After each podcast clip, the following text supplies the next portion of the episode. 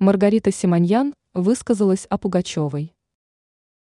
Главрет Арти Маргарита Симоньян заявила, что певица Алла Пугачева не слишком удачно выбрала спутника жизни. Такое заявление журналистка сделала в эфире программы ЧТД. Что сказала Симоньян о браке Пугачевой?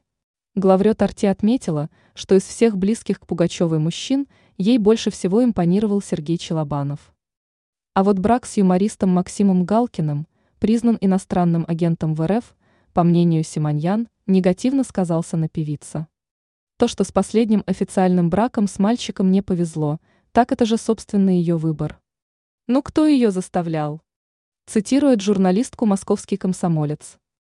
По мнению журналистки, многие поклонники Пугачевой лгали ей о чувствах ради карьеры. Это, знаете, судьба всех примадон, всех императриц, искренность не проверишь, добавила главрет Арти.